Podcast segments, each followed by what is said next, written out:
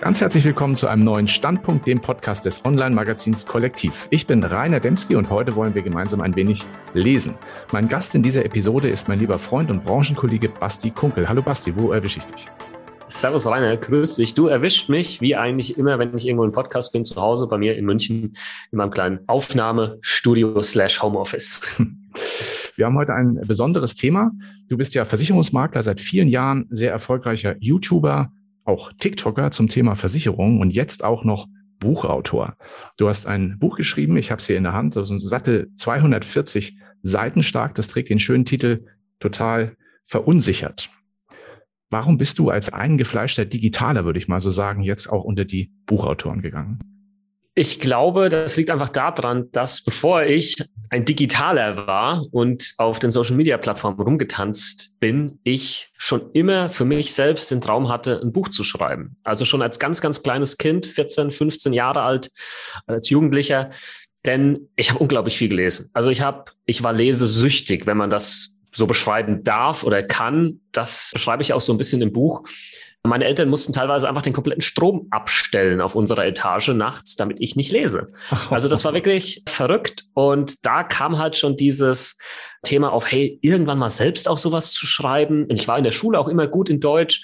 Das war immer so in meinem Hinterkopf. Aber naja, wie das halt so ist, man hat dann irgendwie äh, dann nicht die Zeit oder dann fängt man mal an und zieht es nicht durch. Ich habe bestimmt schon drei, vier Bücher einfach mal angefangen und ja, im letzten Jahr war es dann soweit, nachdem auch aus der Versicherungswelt, aus der, auf der Kundenseite vor allem halt die Frage kam, hey, kannst du auch mal irgendein Buch empfehlen zum Thema Versicherung? Und meine Antwort war immer so, ich kenne keins. Also ich bin mhm. ganz ehrlich, ich, ich kenne jetzt keins, wo ich jetzt sagen würde, außer irgendwelche wirklichen Fachfachbücher, die ich hier jetzt eben empfehlen könnte. Und dann war immer mal wieder so gewitzelt, ja, dann wird es Zeit, dass du mal eins schreibst.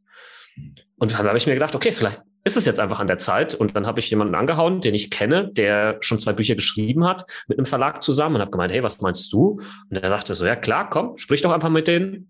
Da habe ich mit dem Verlag gesprochen, die kannten mich auch schon, waren Feuer und Flamme. Ich war Feuer und Flamme, Thema gesetzt, Deadline gesetzt, und los ging's. Ja, und das alles innerhalb von anderthalb Monaten im Prinzip von, ich schreibe jetzt ein Buch bis das Buch ist fertig im, Letz-, im letzten Jahr. Und jetzt im, im März 2022 kam es dann raus, ja.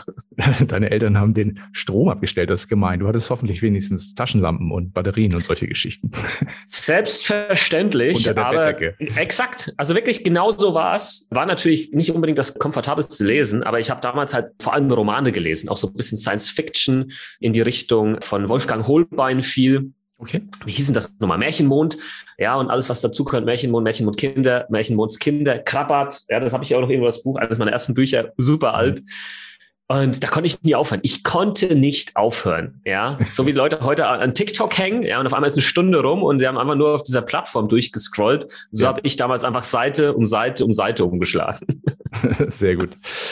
Ja, wir wollen über dein, über dein Buch heute insbesondere sprechen. Du hast da das Thema Versicherung mal, sagen wir mal, ich würde sagen mal, echt verständlich und auch sehr unterhaltsam aufbereitet. Ich möchte nicht zu sehr spoilern. Man soll sich das Buch natürlich auch besorgen, wenn man zu dem Thema mehr erfahren möchte.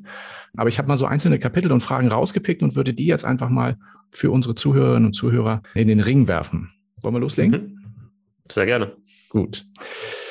Die erste Frage, die ich gefunden habe, die lautet, welche Versicherungen sich lohnen und warum das die falsche Frage ist. Warum ist das die falsche Frage?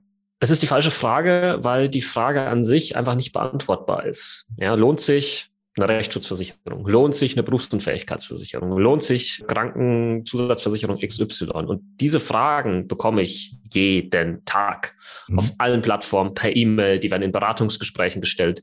Und das ist einfach so stark verankert in den Köpfen, dass Menschen sagen, ja, Versicherung XY kann ich schon machen, aber lohnt sich das? Und das heißt, dieses Lohn ist ja, wenn man das jetzt mal übersetzt, bedeutet, ich will mehr Geld von der Versicherung bekommen, als dass ich eingezahlt habe. Das ist Lohnen. Dann würde sich das finanziell lohnen.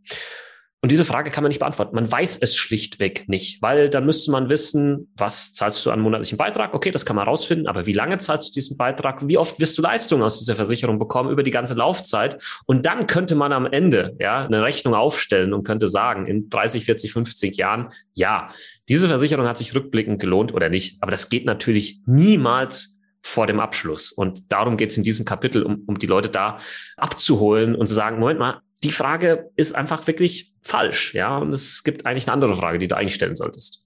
Obwohl sie tatsächlich, wie du sagst, äh, jeder stellt, würde ich instinktiv auch ja, gleich machen. Genau. Ganz klar, genau. Ja, eine weitere Frage, die du stellst, lautet, warum du bei Versicherungen nicht auf Eltern, Großeltern oder Freunde hören solltest. Das machen wir ja zumindest für den jungen Jahren fast alle, würde ich jetzt mal so sagen. Aber warum meinst du, sollte man das besser nicht machen? Das sollte man einfach deswegen nicht machen, weil wahrscheinlich in den seltensten Fällen Eltern, Großeltern, Freunde, Bekannte eben Versicherungsexperten sind mhm. oder Finanzexperten sind. Und das Problem, in welchem man sich hier wiederfindet, ist, man hat natürlich zu diesen Personen, vor allem zu Eltern, zu Großeltern, natürlich eine sehr starke Vertrauensbindung. Das heißt, wenn diese Person etwas sagt, auch etwas empfiehlt, dann vertraut man dem, weil man ja sagt, okay, diese Person will mir ja nichts Böses. Wieso sollte mir diese Person irgendwas empfehlen, was schlecht ist? Ja. Und deswegen folgt man oft mal solchen Ratschlägen, die aber in der Regel, oder was heißt in der Regel, sehr oft leider nur gut gemeint sind, aber dann in der Praxis oftmals alles andere als wirklich gut waren. Weil eben diese Personen vielleicht einfach auch nur meinungsgetrieben sind, weil diese Personen selbst irgendwo mal vielleicht eine schlechte Erfahrung gemacht haben, das dann einfach ummünzen auf alle anderen Menschen. Mhm. Und das ist dann halt gefährlich in dem Moment, wenn hier sehr stark sich auf eine Meinung verlassen wird, weil man dieser Person vertraut, ohne das zu hinterfragen und zu gucken, okay, hm, Moment mal, vielleicht sollte ich hier wirklich mal mit jemandem sprechen, der Ahnung hat bei diesem mhm. Thema. Und das ist so ein bisschen diese Gefahr und diese Zwickmühle, in der wir uns alle befinden. Ja, wir alle. Egal, ob das jetzt um Finanzen geht, Versicherungen, das sind alle Themen. Wenn meine Eltern mir irgendwas sagen, guck mal hier oder so, dann hat das schon ein gewisses Gewicht. Ja, ja. auch umgekehrt mittlerweile. Wenn ich meinen Eltern jetzt was sage, hat das ein gewisses Gewicht. Ja, aber es würde, oder ich würde mir wünschen, dass man in vielen Fällen dann einfach mal sagt, hey, danke, dass du mich fragst, dass du Wert auf meine Meinung legst. Aber das ist wirklich ein Thema, da habe ich keine Ahnung. Und deswegen solltest du vielleicht nicht unbedingt basierend auf meiner Meinung hier eine Entscheidung treffen, sondern hol dir jemanden, der sich wirklich auskennt. Ja? Mhm. Okay, baut gleich die Brücke zur nächsten Frage. Den muss man natürlich auch finden, den, der sich dann auskennt und der muss natürlich auch fachlich passen. Du stellst dir nämlich zum Beispiel die Frage, wie erkennt man eine schlechte Beratung? Meine Frage wäre, woran erkennt man eine schlechte, aber woran auch eine gute Beratung? Genau, das ist natürlich auch immer so ein bisschen eine Frage, die relativ häufig kommt. Wie erkennt man eine schlechte Beratung? Ich würde sagen, das fängt schon damit an, dass man sich vielleicht nicht so wirklich wohl fühlt. Also man fühlt sich vielleicht schon in irgendeine Richtung reingedrängt. Es wird plötzlich irgendein Zeitdruck erschaffen, der gar nicht notwendig wäre, so nach mhm. dem Motto, heute noch unterschreiben, ja. Okay.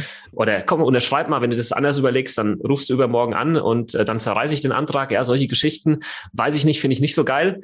Dann ist vielleicht auch der, der allgemeine Außenauftritt nicht so ganz ordentlich im Sinne von, naja, wurde vielleicht auch die Erstinformation nicht, nicht ausgehändigt, was ja Pflicht ist von mhm. der Beratung zum Beispiel, wo drin steht, was macht der Vermittler, wie verdient er sein Geld, wo ist er registriert und so weiter und so fort. Mhm. Und dann glaube ich auch noch so ein paar Geschichten wie, guck mal, jetzt hast du vielleicht noch zehn Freunde, die du mir aufschreiben kannst. Ja, hier ist ein Zettel und Stift, die kann ich, die, mhm. die ich auch noch anhauen kann, ja, und dann umhauen kann und dann abhauen kann. Und dann würde ich schon sagen, okay, das sind, das sind so ein paar Faktoren. Hm, die Beratung solltest du vielleicht eher beenden und dir jemand anderen suchen. Und was eine gute Beratung angeht, das sind im Prinzip einfach dann die, oder ist die Care-Seite von dem, was ich gerade gesagt habe. Also wenn sich jemand Zeit nimmt für dich, wenn sich jemand, wenn dich jemand auch motiviert, Fragen zu stellen zum Beispiel, ja, um einfach deine Situation genau begreifen zu können, das finde ich wichtig. Klar, die Außenstadtdarstellung, die Qualifikation, das sieht alles auch sauber aus. Es gibt online viele positive Kundenbewertungen. Das ist natürlich eine super Anlaufstellung zu gucken, hey, wie war denn die Erfahrung von anderen Menschen, die schon vor mir äh, bei dieser Person in der Beratung waren? Und auch dieses Bauch Bauchgefühl, ja, wenn der, wenn der Kopf ja sagt und der Bauch auch ja sagt, dann mhm. ist das gut. Ja, weil dieses Bauchgefühl, das, das ist immer so ein bisschen abstrakt. Aber ich glaube, das dürfen wir in vielen Situationen nicht vernachlässigen. Wir können es nicht genau erklären, aber ja. es hat ja in der Vergangenheit, in der Steinzeit oder sonst wo schon, glaube ich, dafür gesorgt, dass wir irgendwie gemerkt haben, oh Moment mal, ich glaube, irgendwo, irgendwas ist gerade nicht so. Und dann dreht man sich um und dann hat sich schon der Säbelzahntiger angeschlichen, ja. Mhm. Und man hat noch schnell den Sprint in die Höhle hingelegt. Ja, also das, das Bauchgefühl, das sollte hier auch mitschwingen und äh, dir ein Ja geben für die Beratung. Das, das wäre gut. Säbelzahntiger, sehr gute, sehr gute Allegorie, finde ich. Nun gibt's ja auch, wir haben ja auch äh, viele junge äh, Zuhörerinnen und Zuhörer, die vielleicht genau vor dieser Situation stehen. Für wen entscheide ich mich da? Beratung, ja oder nein? Na, da gibt's ja auch jetzt aktuell viele digitale Angebote, sogenannte Versicherungs-Apps. Ja, also so Apps, die mhm. einem sozusagen sein Versicherungsportfolio digital zur Verfügung stellen. Und managen. Du stellst da in deinem Buch die Frage, ist das eigentlich ein Fluch oder ein Segen? Magst du dazu ein bisschen was sagen? Genau, ich glaube, es ist beides erstmal und dann kann es zu einem Segen werden, wenn man versteht, wie das alles funktioniert. Wenn man sich nicht damit auseinandersetzt, dann wird es wahrscheinlich eher der Fluch bleiben.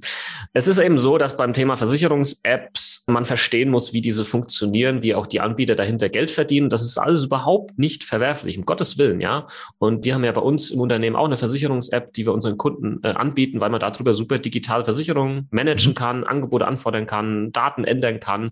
Eine super Sache. Es wird halt dahingehend dann zum Problem oder zum Fluch, wenn man nicht weiß, dass wenn man jetzt so eine Versicherungs-App sich runterlädt und dann auch das sogenannte Maklermandat digital unterzeichnet, dass halt in dem Moment alle Versicherungen, die man dann hier anlegt, entsprechend zu dem neuen Anbieter wandern und dieser Anbieter dann das Maklermandat innehat und ein Berater, den man jetzt vielleicht vorher hatte, der diese Versicherung betreut hat, das dann einfach nicht mehr tun kann, weil ihm das rechtliche Zugriff im Prinzip entzogen wurde. Und das wird halt nicht unbedingt immer so offen kommuniziert von Versicherungs-Apps. Und das prangere ich auch ein bisschen in meinem Buch an oder habe ich ja schon auf den YouTube-Videos angeprangert. Das würde viel, viel, viel Stress und auch Bürokratie, ja, und dieses Hin und Her mit diesem Maklermandat vermeiden, wenn man da einfach mal darauf hinweisen würde. Aber natürlich, wenn man da darauf hinweist, stärker darauf hinweist, dann machen das dann vielleicht nicht so viele Kunden und man will ja den Kunden und naja. Das ist ein anderes Thema, aber deswegen Fluch oder Segen. okay, wenn mir das jetzt, ich meine, das passiert ja dem einen oder anderen sicherlich, sonst würde das ja, wäre es ja kein Thema. Wenn mir das jetzt passiert ist, ne, und ich merke dann, ups, jetzt bin ich ja gar nicht mehr bei meinem Berater, zu dem ich aber eigentlich, bei dem ich aber eigentlich, eigentlich zufrieden war, ich habe ja einfach nur mal was ausprobiert, kann man mhm. dann wieder zurückgehen? Klar, man kann wieder zurückgehen, weil egal, ob das jetzt eine App ist oder dein Versicherungsvermittler aus Fleisch und Blut, wo du dem das Ganze nochmal irgendwie handschriftlich unterschreibst, das Maklermandat kannst du einfach wieder an eine andere Person übertragen. Das ist überhaupt kein mhm. Problem. Nur ist das echt, also es ist ein Bürokratiemonster da hinten dran, weil diese Prozesse, wenn die dann mal angestoßen werden und dann dauert das ja teilweise Monate, bis sowas übertragen wird und dann wieder zurück, ja, das ist schon, das könnte man vermeiden, wenn man einfach weiß, was passiert, wenn man sich so eine Versicherungs-App holt. Okay. Anderes Thema. Es gibt eine Überschrift in deinem Buch, die hat mich so ein bisschen stutzen lassen, die lautet, wann du einen Schaden nicht melden solltest. Wann sollte man einen Schaden lieber nicht melden? Ja, klingt wahrscheinlich erstmal ein bisschen komisch, wenn man denkt, ja, Moment mal, genau dafür habe ich doch eine Versicherung, dass ich dann auch einen Schaden entsprechend melde. Aber es gibt tatsächlich Fälle, wo man sich das vielleicht zweimal überlegen sollte. Ich erkläre das im Buch wie folgt. Eine Versicherung ist ja dafür gedacht, grundsätzlich eigentlich mal, um einen richtig großen Schaden abzuwenden. Das heißt, wenn es mal so richtig knallt und mhm. du vor dem finanziellen Ausstehen würdest, wenn du diesen Schaden selbst tragen würdest. Und dafür sind eigentlich Versicherungen gedacht. Und natürlich kann jetzt eine sag jetzt mal eine private Haftpflichtversicherung, die auch einen Schaden bezahlen, der 200 Euro beträgt, weil du irgendwas von einem Kumpel kaputt gemacht hast. Ja, mhm. klar, geht, macht sie wahrscheinlich auch, wenn der Schaden versichert war. Aber wenn du das jetzt ein paar Mal gemacht hast, dann hat die Versicherung möglicherweise irgendwann die, die Schnauze voll von dir, wenn ich das so sagen darf, und kündigt dir halt einfach nach dem nächsten Schaden, was, weil sie das darf. Das steht im Gesetz drin. Nach einem Schaden kann sowohl der Versicherungsnehmer als auch der Versicherer kündigen. Und dann kann es teilweise wieder schwierig werden, eben eine neue Versicherung zu bekommen. Das ist das eine. Und ein anderes Beispiel, was in der Praxis tatsächlich auch oft vorkommt, wäre jetzt in der Kfz-Versicherung. Da weiß man ja in der Regel, wenn man dort einen Schaden meldet, der reguliert wird, dann wird danach die Versicherung teurer. Man wird in eine schlechtere Schadensfreiheitsklasse eingestuft und dann muss man nächstes Jahr womöglich sogar ein paar hundert Euro mehr zahlen. Mhm. Und dann kann es natürlich sein, wenn der Schaden jetzt vielleicht 500 Euro betragen hat, vielleicht ein Vollkaskoschaden, und man meldet dann der, der Vollkaskoversicherung, die bezahlt das alles, und danach zahlt man dann irgendwie 300 Euro mehr Beitrag. Dann denkt man vielleicht, im Moment mal, jetzt zahle ich 300 Euro mehr Beitrag im ersten Jahr, im zweiten Jahr habe ich dann schon 600 Euro mehr Beitrag gezahlt. Das ist ja mehr, als das der Schaden gekostet hat.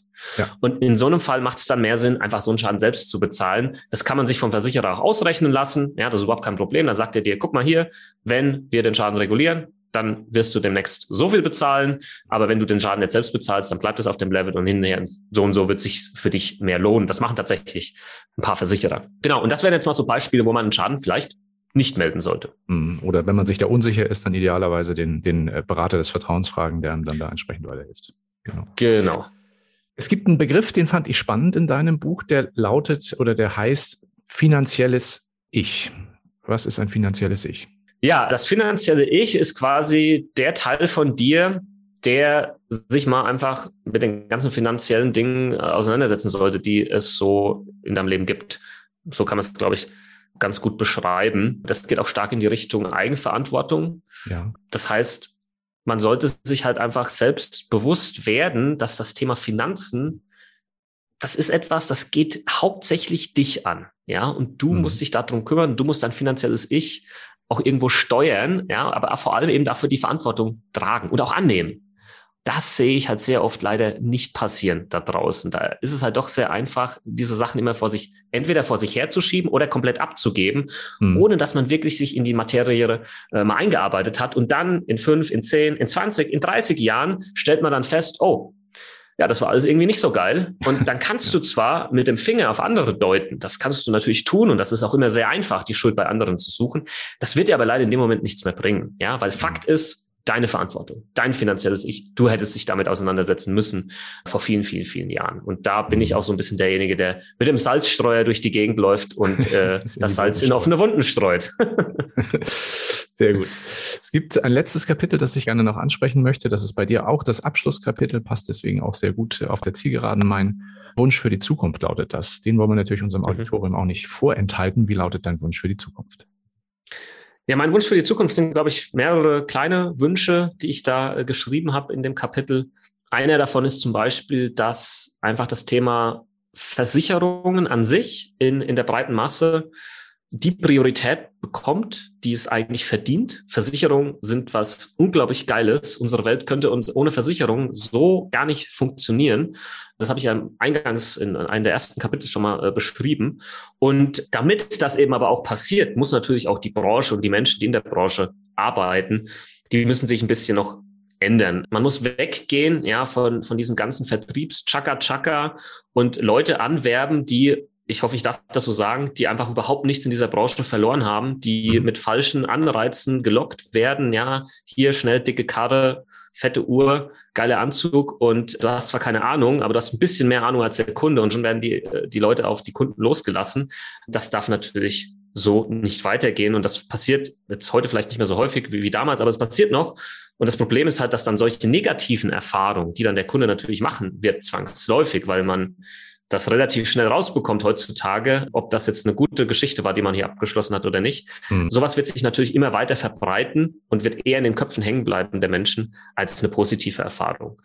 Ja, das heißt, hier muss auch viel in der Branche passieren und vielleicht noch das letzte, ein letzter Punkt hin zu den Versicherern. Ich würde mir wünschen, damit eben dieses Vertrauen wieder aufgebaut werden kann, müssen Versicherer einfach die Versicherungsbedingungen zum einen, das muss einfach verständlicher werden. Es muss so mhm. sein, dass auch ein Laie das verstehen kann. Was ist versichert und was nicht? Feierabend. Wirklich einfach, ohne einen Satz, der über zwei Seiten geht, mit was weiß ich, wie viele Schachtelsätzen mit dabei und fünf Klauseln noch, wo man immer links und rechts noch abbiegen kann, ja, oder sich rauswinden kann. Das, das schafft halt kein Vertrauen. Und das würde ich mir wünschen, dass sich Versicherer wieder darauf fokussieren. Lasst uns geile, richtig gute, verständliche Versicherungsprodukte machen. Weil dann mhm. wird sich das Vertrauen auch wieder aufbauen, weil dann wissen die Leute, hey, ich habe da eine Versicherung und ich weiß auch, dass die da genau jetzt leisten wird. Und das ist doch eine geile Geschichte. Und das würde ich mir wünschen. Und wie man das machen kann, das steht ja auch ein bisschen in diesem Buch hier beschrieben, so würde ich jetzt mal sagen. Da hast du ein bisschen ja auch das Paradebeispiel mhm. geliefert, wie man diesen doch für viele erstmal trockenen Sachverhalt oder dieses trockene Thema allgemeinverständlich und auch ein bisschen, ja, ein bisschen unterhaltsam aufbereiten kann. Ja, bleibt mir herzlichen Dank zu sagen für unsere heutige kleine Lesestunde, lieber Basti. Ich denke, für unsere Hörerinnen und Hörer war es ebenso kurzweilig wie für, für mich. Vielen Dank, lieber Basti, und äh, danke an unsere Zuhörer fürs Dabeisein. Alles Liebe und bis zum nächsten Mal.